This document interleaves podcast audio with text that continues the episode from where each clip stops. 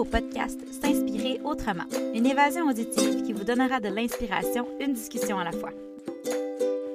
Mon podcast est commandité par Dame Drinks, la première compagnie de boissons végétales sans carton.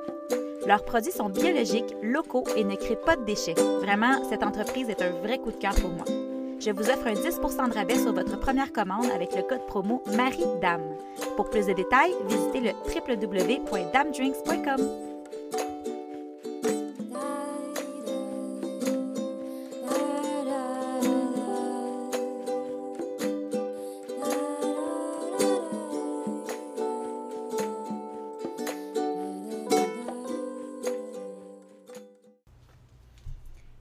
mon podcast, Isabelle.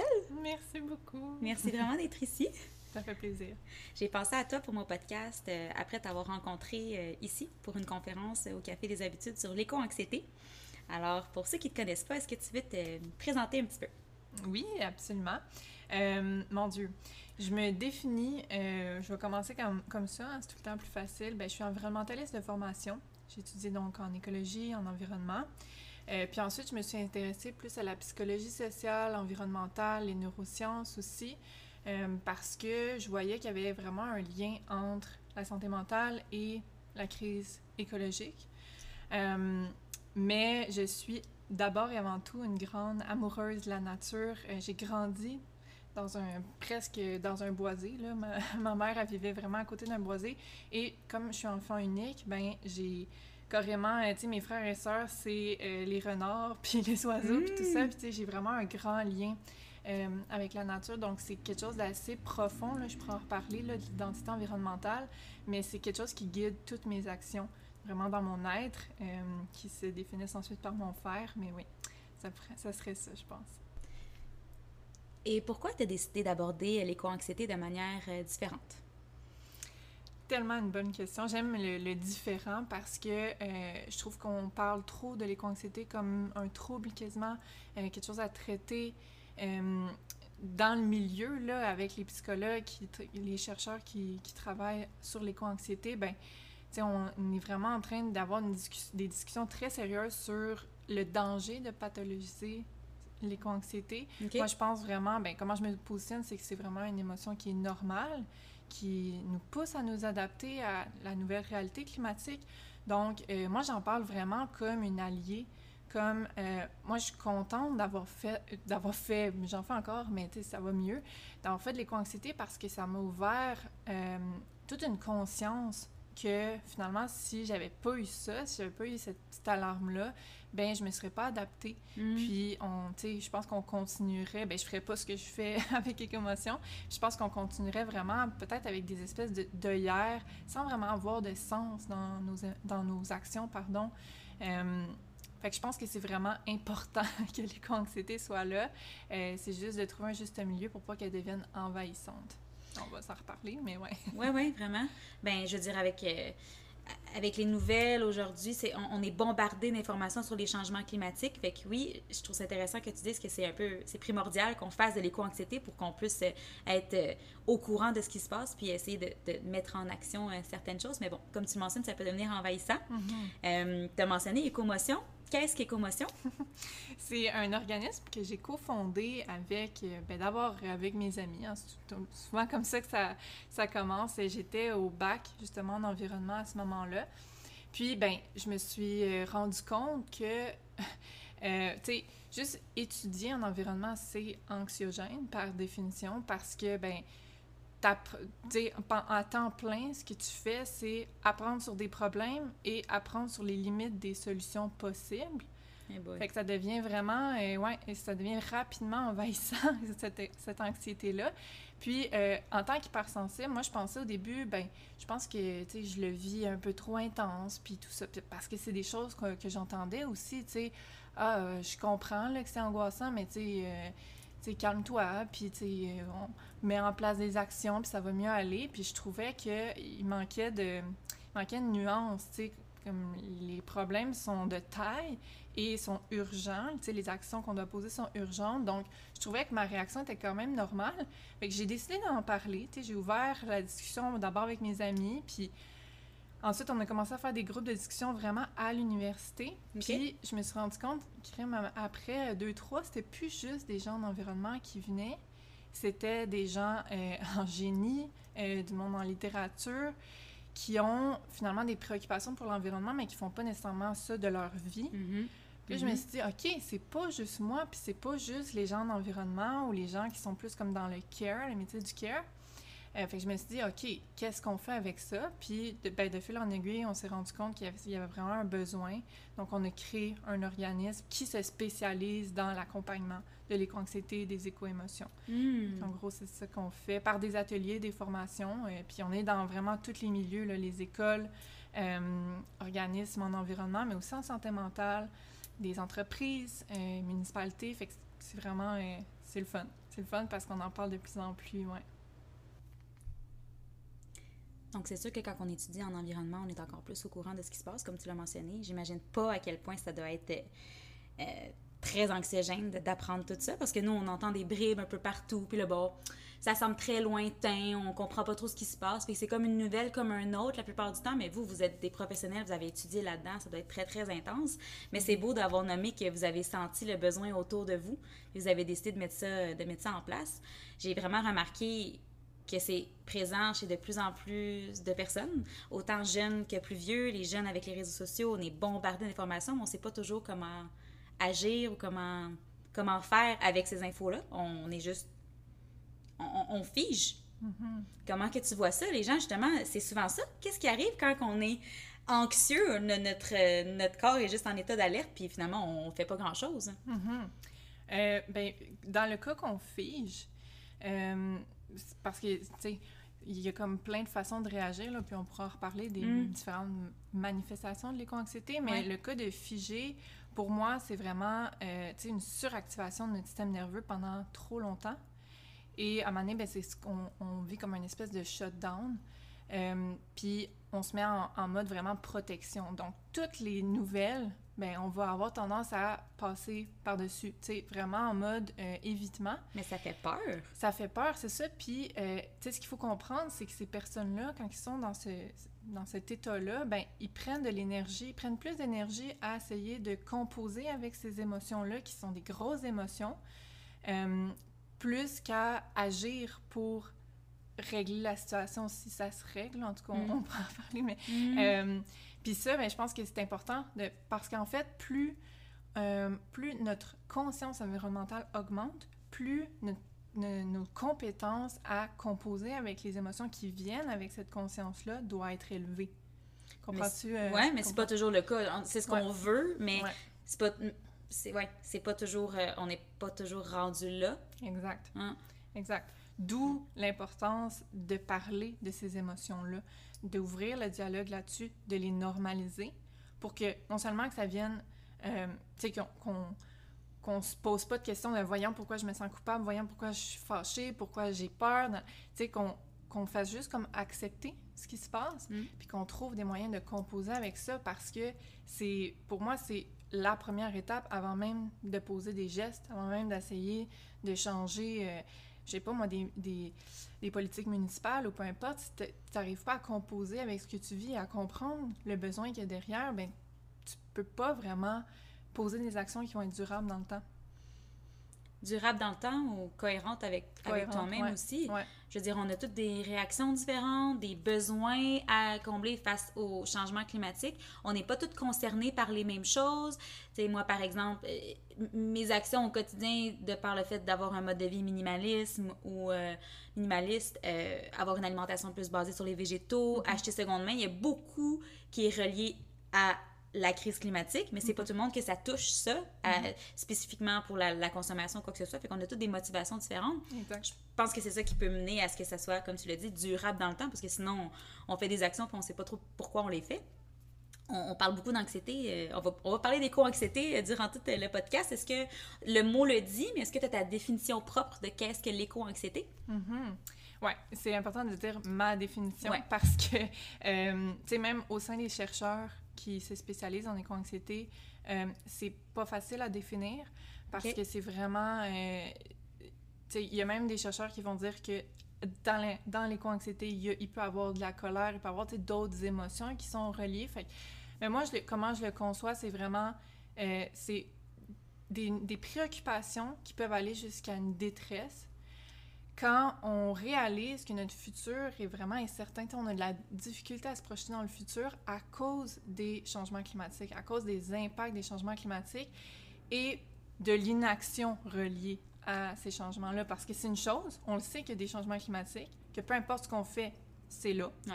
Mais ce qui fait encore plus peur et ce qui rend encore plus anxieux, anxieuse, peu importe, c'est euh, les freins de, de, de, mettre en place des actions qui vont nous aider à mitiger les effets ou à s'adapter. Je hmm. pense que c'est vraiment ça. Puis le sentiment d'impuissance est beaucoup plus par rapport à ça que par rapport à la réalité climatique. Hmm. Je sais pas si c'est clair. Oui, oui, vraiment. Puis ça, ça, résonne beaucoup avec un livre que j'ai lu dernièrement, que je sais pas si tu en as entendu parler, de Laure Waridel, La mm-hmm. transition, c'est maintenant. Est-ce que tu l'as lu? Oui. J'ai trouvé que c'est un, un, bijou, ce, ce livre. Puis mm-hmm. justement, ça fait beaucoup référence avec ce que tu dis, comme quoi on a déjà tout en place pour mettre les actions pour faire des changements qui feraient vraiment une différence, mais ça, ça se passe pas. Fait que oui, en tant que petit citoyen, on, on, se sent très impuissant face à ça. Fait que ça fait vraiment du sens avec ce que tu dis. Et les gens qui sont pas trop sûrs, ben, je fais-tu de l'éco-anxiété, c'est quoi, nanana, est-ce que tu as des manifestations cliniques qui sont un peu plus précises face à ce phénomène, de, cette émotion? Oui.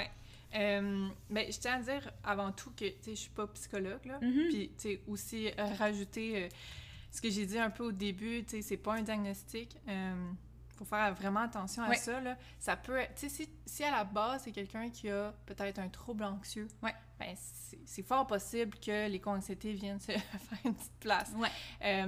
Mais tu sais, généralement, les manifestations, c'est des manifestations courantes de l'anxiété normale, mm. comme je pourrais, mm. je pourrais, dire. Mais tu sais, on peut ajouter vraiment la, la notion de rumination intense sur de quoi va avoir là mon futur, euh, de qu'est-ce que, ça va être quoi la vie de mes enfants. On hmm. entend beaucoup ça chez les parents, justement. Oui, ou il y en a euh, qui décident de pas avoir d'enfants. De pas avoir d'enfants, c'est ça. Fait que, tu sais, c'est...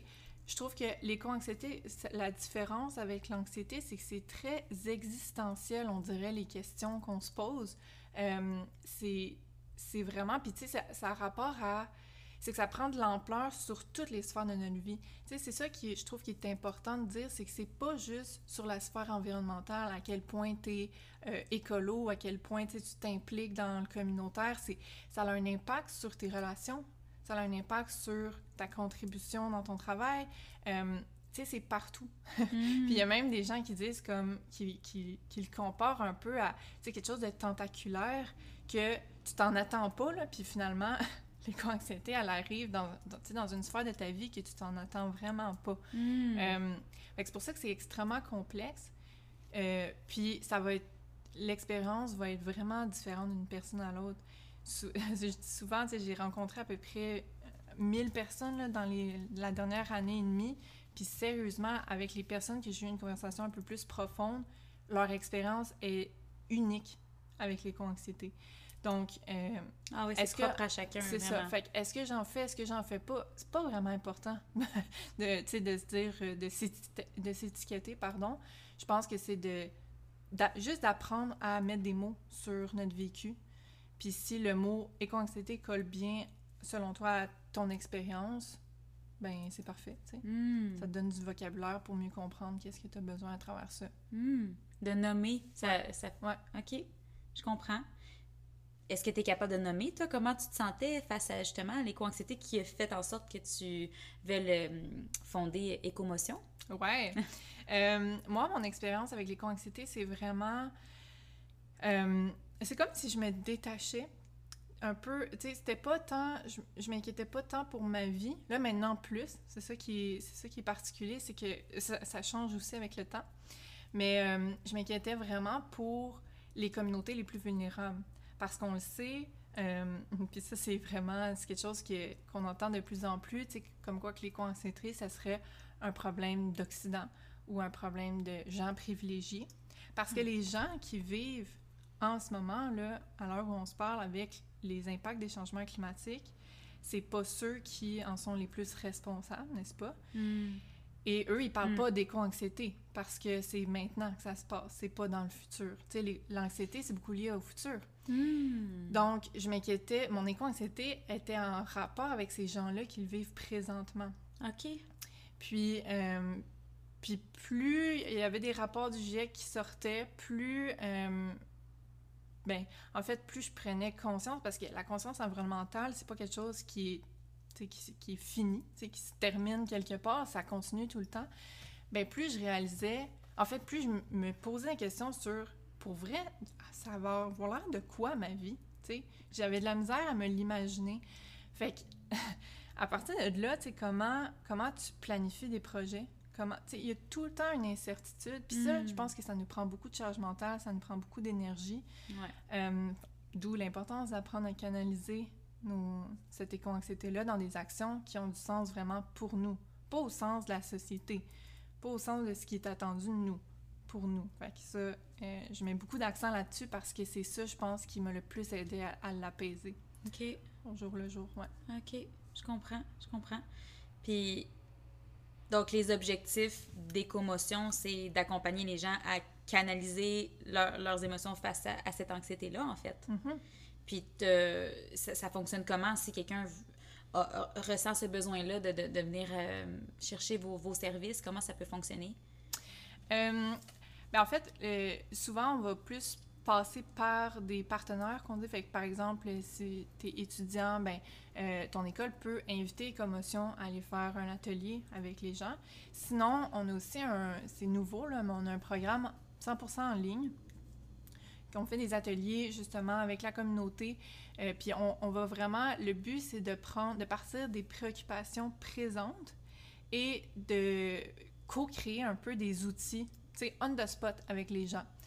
Et d'apprendre des outils de les uns et les autres. Parce que comme j'ai dit, puisque l'éco-anxiété se manifeste de manière très différente pour différentes personnes, ben des fois, une personne a passé à travers où est-ce que toi, t'es rendu dans ta phase éco-anxieuse Ouais. et a peut-être un onguent pour toi.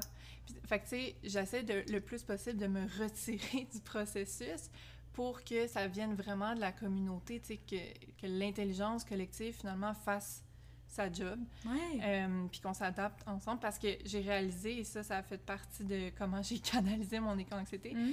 J'étais comme, à un moment je me mettais tellement de pression de donner le plus possible d'outils aux gens, parce que j'étais comme, les gens en ont besoin, les gens ne vont pas bien, surtout pendant, pendant la pandémie, sais, je me disais, crime, euh, on a déjà, on manque déjà, de, de soutien, de lien avec les autres, puis en plus, la crise climatique, la crise, les crises sociales continuent de, s'accélérer et tout. Euh, je sentais vraiment qu'il y avait comme un gros besoin. Puis à un moment donné, j'ai réalisé, j'y arriverais pas, là. J'y arriverais pas à parler à tout le monde, à... Puis ça, il faut se déconditionner de ça. Tu sais, Mm. trouver dans quoi tu es le meilleur et mettre ton énergie là-dedans. Parce que sinon, tu dilues ton énergie, puis tu finis par te brûler. Moi, ça a été mon cas. J'ai fait une espèce de burn-out, euh, burn-out militant, qu'on appelle. Euh, Qu'est-ce que tu veux dire? ben, on se retire. On, on a tellement vidé notre tasse en voulant aider tout le monde, en, en voulant comme sauver le monde, tu sais, que euh, ben, notre organisme, il n'y en a juste plus d'énergie, tu sais, plus de jus. Euh, moi, mon cas, ça a été que j'ai tombé très malade. Pendant deux mois, là, j'étais clouée au lit. Fait que mon corps a, a dû m'arrêter de force pour que je comprenne que ben, ça sert à quoi de se brûler Mm. pour empêcher la planète de brûler? Tu sais, comme il y a une espèce de non-sens.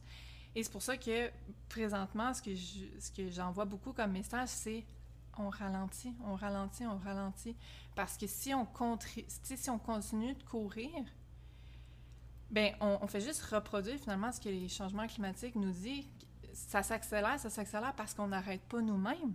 tu sais. Mm. Ouais, euh, puis ça, c'est difficile pour un militant, pour quelqu'un qui a conscience, justement, de tous les problèmes, à quel point ils sont urgents, d'aller à l'inverse de ça. Mais sérieusement, là, une des choses, une des actions les plus militantes que j'ai posées, c'est de prendre soin de moi, de mes émotions, de ralentir, d'adopter un rythme de travail puis de contribution qui a beaucoup plus de sens, euh, qui respecte vraiment mon rythme, biologiques, mes cycles en tant que femme, Hmm. n'est-ce pas? Oui, oui, oui. Fait que, euh, fait que tout ça, c'est- c'est le genre de choses qu'on fait quand on, quand on fait des ateliers. On, on amène vraiment les gens à voir où est-ce que tu es rendu dans, ton, dans tes espèces de phases ou de vagues d'éco-anxiété, puis qu'est-ce qui serait pertinent pour toi en ce moment. Puis ça se peut que dans deux mois, ça sera plus du tout ça. Puis Mm. tu reviendras nous voir. Tu sais, c'est Oui. vraiment ça, ouais. Ça, ça fait beaucoup de sens. Puis, comme tu mentionnais, de ralentir, on, on en parlait un peu plus tôt, euh, de, de- de savoir un peu ce qui nous rejoint, nos besoins et tout ça, mais de, de ralentir ton, ton rythme de vie te permet de prendre conscience un petit peu de comment tu te sens, de ton environnement, puis tu es capable de prendre des décisions plus éclairées, Ouais. puis qui font après du sens pour, pour la suite. Là. Fait que ça... OK, je comprends. Et j'ai vu passer le canot. Là, Mhm. ça, c'est est-ce que c'est ce que tu fais quand tu vas directement euh, dans les écoles ou dans, dans les conférences, c'est tout ça? Ouais, ben ce que je, je parlais, là, Ouais. le programme en ligne, c'est ça, c'est le canot. Ah, ok. On l'a appelé comme ça. Oui! parce qu'il y a une petite anecdote derrière. Euh, dans le fond, dans nos ateliers réguliers qu'on fait, on, on a comme développé avec l'équipe euh, une métaphore qu'on dit, c'est la métaphore du canot. Puis C'est Mm. vraiment une image qui reste dans la tête des gens. On le sait que ça a aidé beaucoup de gens. Euh, puis pas juste par rapport à l'environnement, tu sais, vraiment, c'est pertinent dans beaucoup de sphères de notre vie, que ce soit Mm. nos relations, notre travail. Euh, puis, ben, le canot, en fait, représente... euh, bon, je vais, je, vais, je vais faire la métaphore, là. Vas-y. Parce que sinon, Oui, oui, ça va être un peu. fait qu'on va imaginer une grande rivière qui représente en soi les changements euh, écologiques, les changements même sociaux, parce que, tu sais, la crise écologique, c'est une crise sociale, d'abord et avant tout. Mm. Euh, donc, les la rivière, là, vraiment représente les changements. Et donc, peu importe ce qu'on fait, la rivière, elle coule, puis elle nous amène quelque part. Right. Euh, à l'intérieur de la rivière, il y a trois bonhommes qui représentent nos différentes manières de réagir, de s'adapter à cette rivière-là qui coule, donc les changements qui- qu'on traverse présentement comme société. Euh, la première personne, le, le premier bonhomme dans la rivière, ben, il nage à contre-courant. Ça, c'est typiquement les militants, les personnes très engagées dans la cause. Euh, les gens qui convainquent beaucoup là, Mm. de- d'adopter des, des gestes plus éco-responsables ou qui s'impliquent beaucoup au municipal, euh, peu importe. Là, on, Ok. on- on- on a le portrait. Ouais, ouais, ouais. Je, suis Euh, je suis certaine, je suis certaine qu'on peut tous imaginer quelqu'un Ouais. qui est cette personne. Ouais. Euh, ben, souvent, cette personne-là, on dit qu'elle est en hyperactivation de ses émotions. Donc, elle est vraiment portée par soit une anxiété, soit une colère assez présente. Puis, ben, de faire beaucoup d'actions, c'est sa manière de canaliser. De, Mm. ben, en fait, pas de canaliser, mais de, De coper. ouais, de coper, de, de, de s'adapter, dans le Mm. fond. Mais c'est pas une stratégie d'adaptation qui est durable. hein. On s'entend, à maner, à force de nager, ben, tu finis par épuiser ton organisme. Mm. Euh, et c'est là qu'on arrive à des burn-out ou des déprimes. Puis des, justement des personnes qui se retirent complètement, qui veulent plus en entendre parler. Là, c'est comme, moi je m'en vais, là, euh, puis par, euh, ben, pas par expérience, là, mais j'ai un ami qui est juste parti du Québec, puis comme il Ah voulait ouais, plus... capable. Non, plus capable. Euh, ça, c'est un cas assez extrême, mais Mm. tu sais, c'est juste pour dire que ça existe Mm. et que c'est pas si... En fait, je dis que c'est extrême, mais c'est pas si isolé que ça. là. Tu sais, Ah J'en ai entendu que- souvent parler. Ouais, ouais, ouais. Bon. Euh, Tu sors de ton quotidien, tu veux juste plus en entendre parler, tu t'en vas. C'est ça. tout. là. C'est ça. ouais. Puis ce que les personnes ont besoin dans ce- quand on est dans ce stade-là, parce qu'on évolue, on n'est jamais tu sais, euh, juste dans un stade, euh, ben c'est justement d'accueillir cette souffrance-là. Parce que être constamment en action, là, c'est t'agis, mais à partir de, comme j'ai dit, de- d'anxiété ou de colère, il y a une souffrance quelconque. là. Il y a des émotions qui te disent fais quelque chose euh, parce que ça va pas bien, tu sais Mm. dans, le- dans le monde, dans ton environnement. Mm. Euh, donc, c'est pour ça que c'est important de bien nommer ce qu'on vit pour comprendre le besoin derrière. Puis, moi, de mon expérience, ce que je me suis rendu compte quand j'étais beaucoup là-dedans, Mm. c'est le besoin derrière cette émotion-là, c'était justement ralenti. Ralenti parce que ça il y a même plus de sens dans ce que tu fais. Tu le fais juste parce que parce que quoi? Parce que tu as le sentiment du monde sur tes épaules? Hey, Ouais, ouais. C'est lourd à porter. c'est vraiment lourd à porter. Euh, inversement, on peut imaginer quelqu'un qui se laisse porter par le courant. Bon, ça, c'est les typiques euh, personnes qui sont en déni, qui sont euh, ou qui évitent. les nouvelles, là, on scroll vite. Là. C'est un environnement, là, OK, on passe. Euh, c'est des personnes qui vont beaucoup minimiser aussi comment ils se sentent. Fait, quand on va parler de, si on veut ouvrir la discussion là-dessus, être des personnes qui vont dire oh, moi ça me ça m'atteint pas vraiment ça me touche pas hmm. euh, très détaché ouais très détaché ou qui vont carrément éviter les, le sujet de l'environnement c'est comme je veux pas en parler dans mon temps plus militante, ces personnes-là me. Ça, ça, me prenait beaucoup d'énergie, tu sais, euh, accepter qu'ils étaient dans ce stade-là. Puis, à mm. force d'en parler avec mon travail avec les commotions, à force de parler à des gens comme ça, puis de creuser un peu plus profond qu'est-ce qu'il y a derrière, bien, il y a énormément de peur, ben énormément d'impuissance. Euh, c'est un mécanisme de, de, de défense, là, qui, ça. qui, se euh, C'est ça. ça énormément d'impuissance. Puis, en fait, tu sais, l'impuissance, c'est quoi? C'est un espèce de mélange de peur et de colère. Fait qu'une émotion qui veut nous pousser à l'action, mais aussi une émotion qui nous retient. Fait que c'est vraiment pas un, état propice à l'action, justement, parce qu'on on, sait pas qu'est-ce qu'on peut faire. on n'a comme pas une vision claire de c'est quoi le rôle qu'on pourrait jouer. Hmm. Puis ça, ben, quand on, quand on a quand on n'a pas de moyen de débloquer de ça, ben c'est normal de se laisser porter puis d'être comme bon ben advienne que pourra tu sais. Bon, un, peu là. Est-ce que tu embarques euh, avec euh, ce, ce, voyons ce, ce, ce personnage là est-ce que tu est-ce que tu identifies les personnes qui disent anyway on peut rien faire euh, il est déjà trop tard est-ce que tu les mets tu les, tu les identifies à ces personnes là Ouais, ben, ce petit bonhomme là faut faire attention de comme pas catégoriser puis d'être comme bon t'es étiqueté, à ça. Ouais. Mais ouais, je le mettrais un peu là-dedans parce que je pense que la racine est la même, tu sais. Hmm. si on creuse, là, je pense hmm. qu'on arriverait pas mal à la même chose. Ouais, ouais, c'est pour ça que ça me fait penser à ça. Ouais. Puis, ben, la troisième personne, euh, puis là, c'est pas comme le but à atteindre, là, je tiens à dire, mais euh, c'est, c'est une personne finalement qui est dans un canot. Puis, dans le canot, elle a euh, une pagaie pour pagayer. Et ça, ça va représenter, l'image est vraiment importante, ça va représenter les outils qu'on a à notre disposition pour calmer notre système nerveux. Parce que s'il y a une chose à souvenir, c'est qu'on ne peut pas agir durablement à partir d'un système nerveux qui est surstimulé et suractivé. Fait faut apprendre vraiment à calmer notre système. Et ça, ça passe entre autres par ralentir, mais ça passe par n'importe quoi qui nous permet de décharger le trop-plein. Il hmm. faut jamais oublier qu'on est dans une crise depuis des années. Euh, notre système nerveux reçoit de l'information constamment et si on n'a pas une pratique quotidienne ou au moins hebdomadaire de décharge, ben ça fait juste s'accumuler puis c'est là qu'on se ramasse soit en, euh, en train de nager à contre-courant ou on se laisse porter.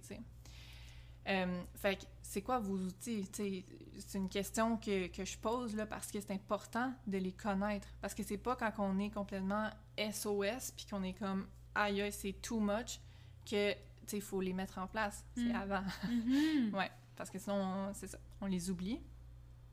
Euh, personnellement, moi, j'ai une pratique euh, presque quotidienne de méditation. Je détestais méditer avant. Mm. Mais maintenant, ce que ça me permet de faire, c'est de prendre conscience de ma charge mentale. D'à quel point il y, a des, il y a des choses qui reviennent souvent. Puis là, je me dis, en le réalisant, je me dis, OK, je vais agir là-dessus. Ça va partir. Ouais. Fait que, tu sais, juste ça, c'est un bel outil de, de décharge. Il y en a qui mm. c'est la danse, il y en a qui est le sport. Euh, aller en nature. Aller en nature. Euh, tu sais, vous les connaissez, là, vos outils. Ouais.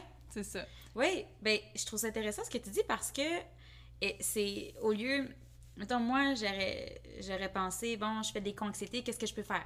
Ben là, je vais réduire ma consommation, je vais, tu sais, des actions vraiment concrètes pour, tu sais, changer les choses un petit peu, mais toi, ton approche, c'est vraiment basé sur l'émotion que je ressens en premier lieu, fait que je trouve ça super intéressant et différent. D'où le... Mhm. C'est pour ça que j'étais super contente de t'avoir au podcast pour jaser de ça parce que c'est vraiment pas ça qu'on entend parler quand on parle de changement climatique. On, on se fait taper sur la tête, t'en fais pas assez, t'en fais trop, ta, ta, ta. Mais là, comment qu'on se sent par rapport à ça, c'est vraiment une belle approche que, que vous avez, votre groupe avec Écomotion, là, vraiment.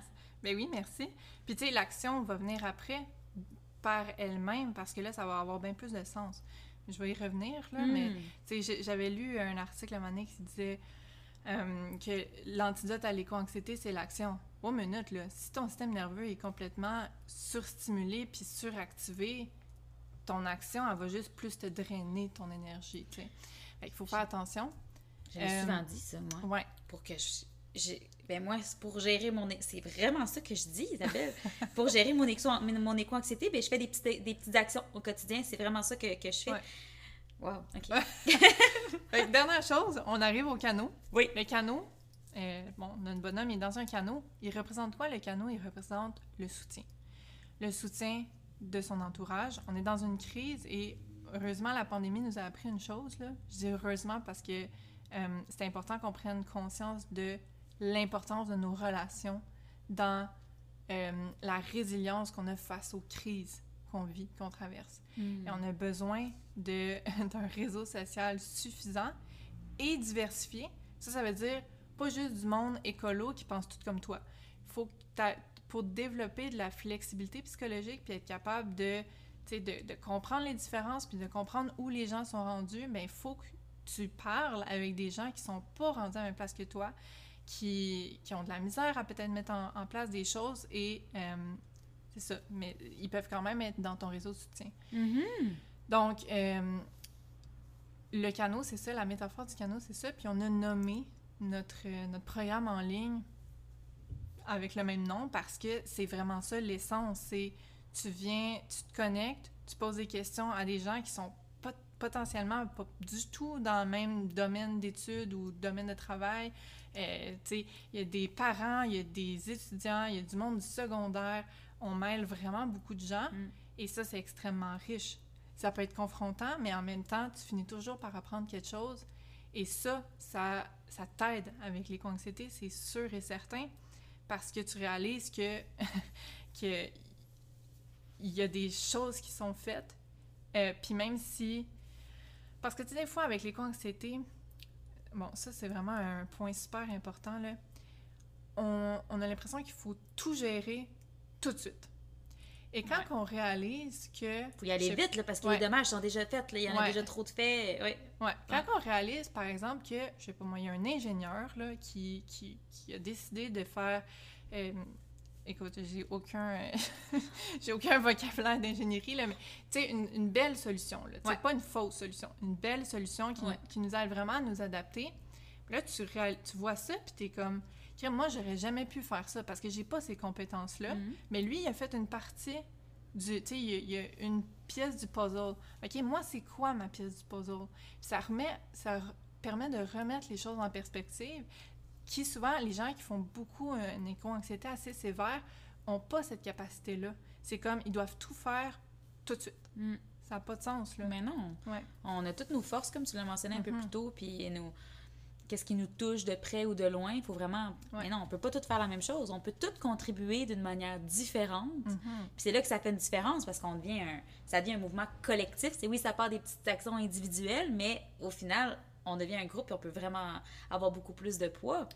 Ça vient euh, faire un lien avec la question que je voulais te poser. Euh, T'entends souvent que les petits gestes, oui, ça sert à rien, tu sais. Ces petits gestes-là, donc, tu es en désaccord avec ça, que chaque action, aussi petite soit-elle, peut faire une différence?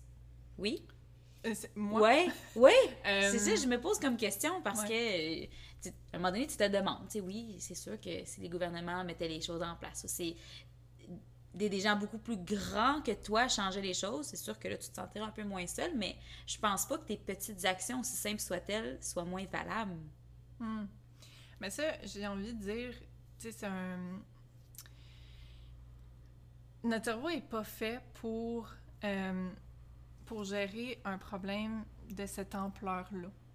OK? Tu sais, on, on sait qu'est-ce que ça aurait besoin que, les actions qui doivent être mises en place à une échelle mondiale.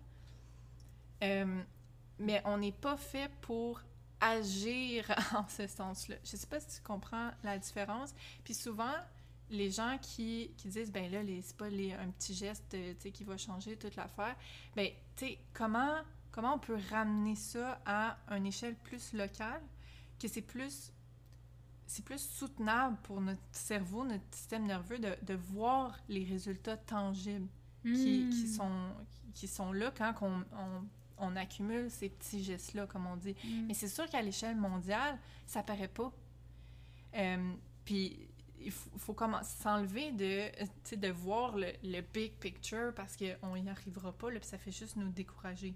T'as totalement raison. Je sais pas si c'est clair, là. J'espère, Oui. j'espère que, ouais. C'est totalement clair, c'est totalement clair. Il faut arrêter d'être découragé de. Tu sais, ah, moi je fais telle chose, mais ça sert à rien parce que telle personne ne fait pas ça. Puis tu sais, on Ouais. dirait que ça, ça nous détache, mais comme moi, un peu naïvement peut-être, mais j'ai vraiment cette vision-là qu'on qu'on peut vraiment faire une différence ensemble. Puis c'est. On, on, on parle un peu.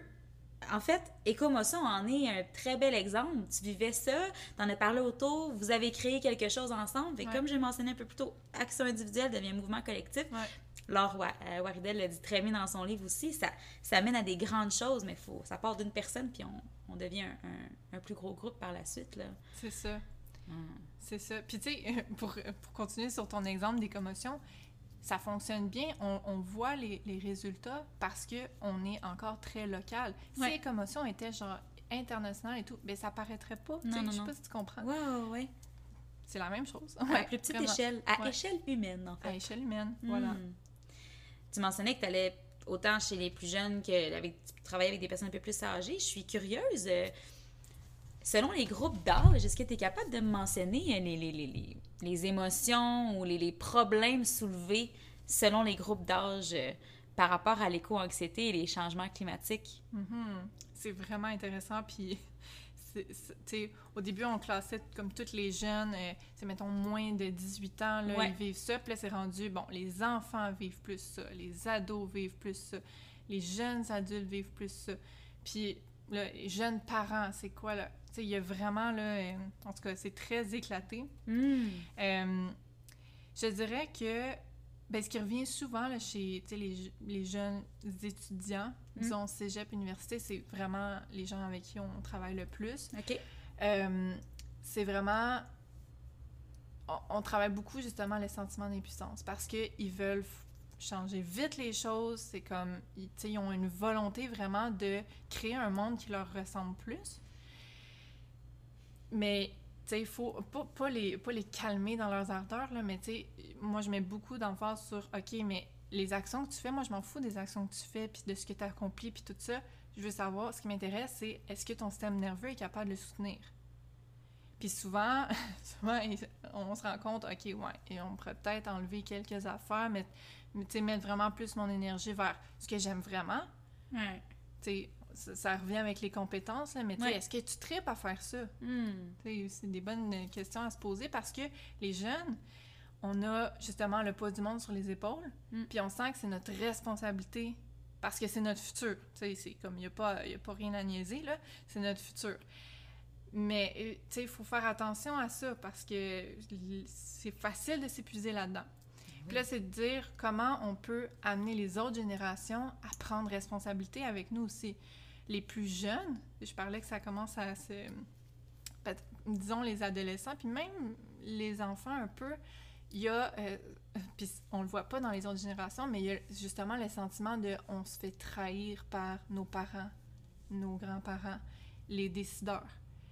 Comme si, euh, tu sais, on se fait mettre la responsabilité dessus quand, tu sais, ça fait vraiment pas longtemps qu'on est né, là. Puis Ouais. c'est comme pas nous qui a... Pas nous qui a créé parti ça. ça, Ouais, là. Ouais.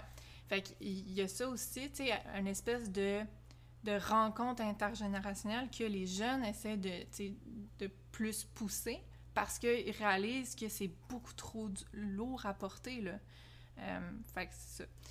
Les parents, ben c'est sûr, on s'inquiète plus pour nos enfants. C'est pas tant pour notre vie, mais pour la vie de nos enfants, qu'est-ce que ça va avoir l'air pour eux. Puis on, on se questionne, est-ce qu'on veut vraiment mettre euh, Ouais, un aussi. enfant au monde dans Aussi. ce monde-là? Là, tu te dis, je, je- parce que je suis une petite cocotte de 14 mois, Ouais. on s'est posé la question, mon conjoint et moi, à un moment donné, ça a passé proche qu'on se disait, euh, ben pourquoi, pourquoi on amènerait un enfant sur cette, euh, sur cette Mhm. planète, tu sais? Mais là, après, tu te, re- tu te ressens, puis tu te dis, ben j'ai j'ai une vie à vivre. là, ça- je fais un parallèle, tu sais, on n'est pas toujours prêt à faire des gros changements comme ça. Là, justement, quand on voit de big picture, ben pourquoi moi, je ferais des changements, puis je, je serais euh, impactée de manière négative dans ma vie? Ça me tente pas trop quand lui, il vit sa best life, puis il fait ce qu'il veut. Mhm. on vit un peu ce, ce conflit-là. Ouais. Euh, donc, je pense qu'il y a beaucoup de gens qui décident d'avoir des enfants quand même, malgré qu'ils se posent la question. Mais on Mhm. sait tellement, justement, on, on sait pas trop ce que l'avenir nous réserve, fait qu'on on vit, un- on vit pour nous, puis on se dit on, on, on va aller de l'avant, mais c'est c'est pas trop qu'est-ce qui va se passer au final. Ouais, c'est beaucoup d'incertitudes Ouais. à, à composer avec. Puis les, les disons, les grands-parents, mais mettons ma mère, si tu dans cette catégorie-là, si Ouais. je peux dire. Euh, ce qu'on remarque, puis, puis là, je dis grands-parents, je vais essayer de donner euh, une tranche d'âge, là. Hmm. Euh, disons, tu sais, mon euh, 40, 45 ans en montant, OK? OK. Là, on retrouve plus de la tristesse. Pourquoi? Parce que ce que ces gens-là disent, c'est My God, que ça change vite. My God, que ce que moi j'ai grandi avec, on l'a pu. Tu sais, ça va tellement vite, les changements climatiques, ça va tellement. euh, ça change tellement rapidement. On doit tellement s'adapter vite qu'il y a une espèce de deuil qui sont, que, que ces personnes-là euh, sont en processus qui est complètement un autre vibe que les jeunes qui sont en colère puis qui sont anxieux, là, tu sais. Ben oui, vraiment, c'est totalement. Fait qu'il y a comme un clash. Juste même au niveau des émotions. Puis je pense que c'est peut-être un peu ça qui se... Ben, tu sais, dans, dans une discussion entre, je sais pas moi, un boomer puis un, un milléniaux, tu sais, que là, tu sais, parce qu'on vit pas les mêmes choses, on n'a pas les mêmes besoins, Ouais. donc on se comprend pas. Hmm. Wow, un deuil, ouais. Comme si. Ben, en fait, je veux pas mettre la faute sur les, les, les, les- grands-parents ou les personnes bon, Mhm. qui sont plus vieux que nous, mais ils doivent. Est-ce qu'il y a le remords aussi qui a, qui a entré dans ces émotions-là? De comme, oh mon Dieu, avoir su, j'aurais. Est-ce qu'ils sentent une, une, certaine responsabilité de ça ou pas trop? Ça, je dirais que ça évolue, mais tu sais, de prime abord, c'est pas la première chose qu'ils vont dire, sais. Ok. Ma mère, on dirait que c'est ça qui, qui, qui- qu'elle va plus mettre de l'avant ces temps-ci. Ah, ok. Tu me fais réaliser. Ouais. Mais non, tu sais, le remords, là, c'est vraiment une affaire de jeunes parents en ce moment, là. Tu sais, c'est Ah. des, justement des parents qui, euh, qui se disent, ben, pourquoi avoir des enfants, ben, des futurs ou Ouais. peut-être parents, Mhm. en tout cas, qui se demandent, il faudrait-tu que j'aille- devrais-tu avoir des enfants, qui se sentent déjà coupables? Ça, c'est quelque chose, là. Hmm. Puis des parents qui ont leurs enfants et qui ont des regrets de, de comment ça s'est passé dans leur jeunesse, puis tout ça, tu sais, j'aurais-tu dû plus m'impliquer, essayer de faire changer les choses, parce que là, je suis rendue à être responsable d'un être que sa vie va être incertaine, tu sais. C'est des grosses questions, là. Tu sais, tu vas voir un psychologue, tu, tu lui amènes ça, euh, la plupart font comme « Oh my God! » Ah, tu vas lui-même lui créer une écho. Ouais, non, c'est ça, là. C'est comme. C'est très gros. C'est vraiment des grosses questions. Fait que, pa- euh, par rapport à ça, parce que là, je sais que c'est un peu lourd comme sujet, là, mais tu sais, bienveillance, là. Bienveillance. Mm. C'est- Si c'est la première fois que vous pensez à ça, puis que vous recevez ça, puis ça prend de l'ampleur, on dirait, tu sais, bienveillance. On décharge le système nerveux, on décharge le trop-plein, puis on regarde après qu'est-ce qui émerge. Tu fais bien de le mentionner. Mhm. Parce que même moi, je t'écoutais, puis je me... Euh. J'entendais tout ça, puis j'étais comme, oh mon Dieu, encore là, dans l'action, tu vois. Ah, là, ok, bon, c'est faut- c'est sûr qu'il faut que je fasse quelque chose. C'est très gros, mais c'est qu'on on n'est pas outillé pour faire face à toutes ces prises de conscience-là. Exact. Mais si on se ramène à ce que tu as mentionné un peu plus tôt, si on est capable d'identifier nos émotions, qu'est-ce qui vraiment est important pour nous, qu'est-ce qui ressort, euh, on peut choisir une petite direction. Puis, tranquillement, pas vite, sans encore une fois cibler l'action en tant que telle, mais là, tu sais ce qui, toi, te fait sentir bien pour gérer cette émotion-là, puis tu peux aller dans, cette, dans ce sens-là pour faire un, petit changement tranquillement. Ouais. Qui est, qui qui est soutenable, tu sais, pour toi. Hmm. Euh, Puis ce que tu dis, ça me fait vraiment penser à réagir versus répondre.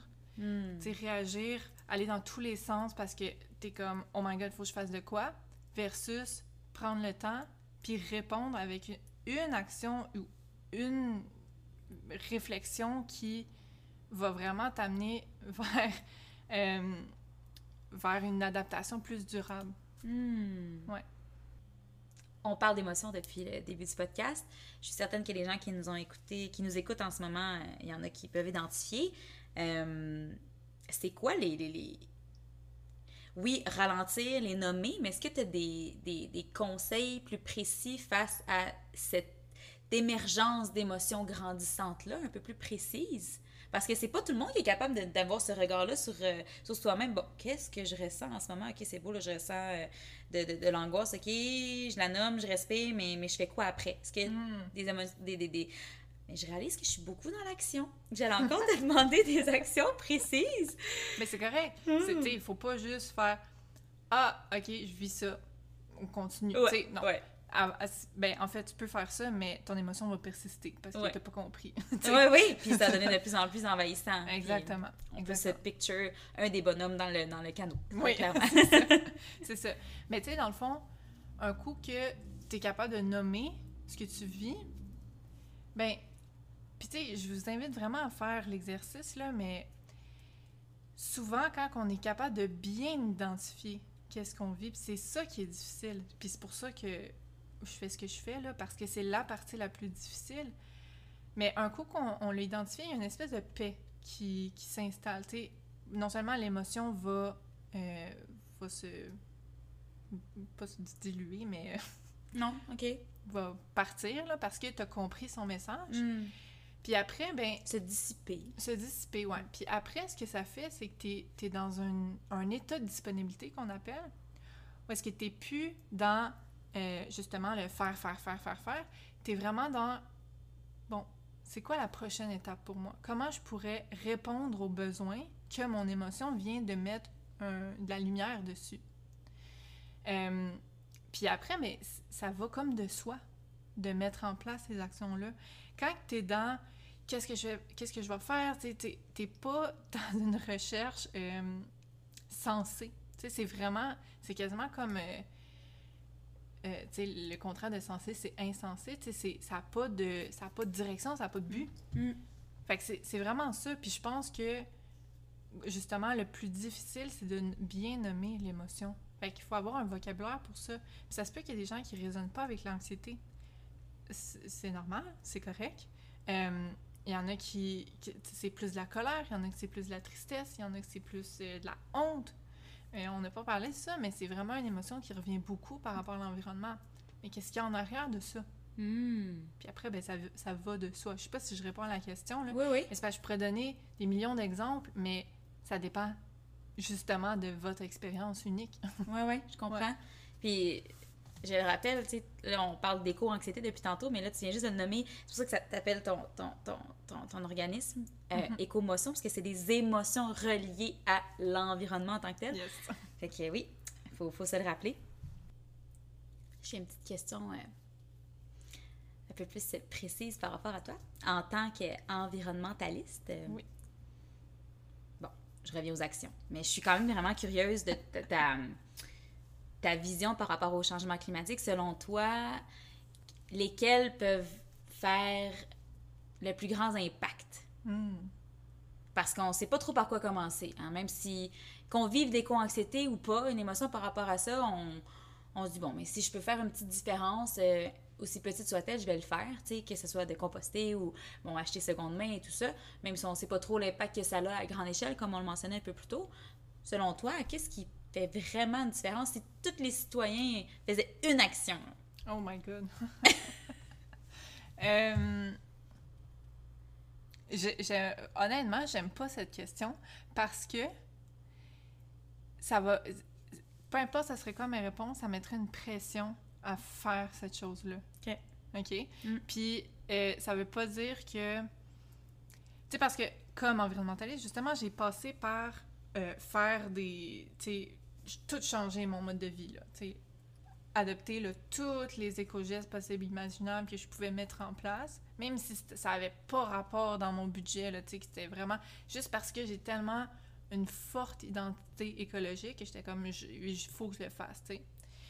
Euh, après, j'ai comme délaissé ça, puis là, je suis devenue, j'étais comme, là, ça va faire les éco-gestes, c'est pas assez. fait que je suis vraiment, euh, tu j'ai vraiment comme tout mis mon énergie sur faire changer les choses au niveau municipal? Comment qu'on on implante des changements, là, à plus grande échelle? Bon, là, je me suis brûlée, parce que, je, moi, je fais pas les choses à moitié, fait que je, Ouais. je me donne à 100%. Ben, c'est tellement, vois- tellement présent, comme tes valeurs sont Ouais. tellement puissantes, tu ça. peux pas faire autrement. hein. C'est ça. Mais là, tu vois, j'ai trouvé un- une espèce d'harmonie entre les deux. OK. Puis je pense, pour répondre à ta question, mais de manière encore un peu vague, euh, ben, je pense que c'est ça qui fait le plus grand changement. C'est de trouver comment tu peux contribuer à une plus grande échelle, mais aussi, tu sais, avoir des... mettre en place des gestes qui sont soutenables pour toi, que, tu sais, ça, ça t'ajoute pas une charge mentale épouvantable, puis que, euh, tu sais, que ton, on peut dire, ton bilan carbone a du sens, tu sais, comme... Tu sais, il y a des gens que... euh, tu sais, ils peuvent être super impliqués, puis c'est- beau, mais tu sais, dans leur vie plus privée, personnelle, ben, ils font des, des affaires que c'est carrément incohérent Hmm. avec le reste de leur implication, tu sais. Fait que si ça, c'est le cas, peut-être que tu vis une espèce de dissonance qui peut, qui peut être inconsciente. Ça, ça, ça va te prendre de l'éner- de l'énergie. Fait que, tu sais, essaie de voir comment tu pourrais rester cohérent dans tout ça. Hmm.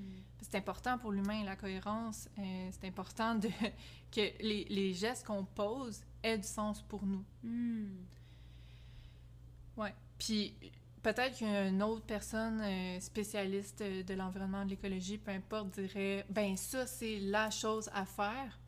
Mais encore une fois, je veux pas rentrer là-dedans parce que la pression de performance en environnement est, est plus nocive, je pense, que des éco-gestes qu'on qu'on pourrait mettre en place. Je sais pas si tu comprends. Absolument. Ouais. Absolument. Et ça ramène que chaque individu peut mettre son grain de sel de manière différente. On a toutes nos forces.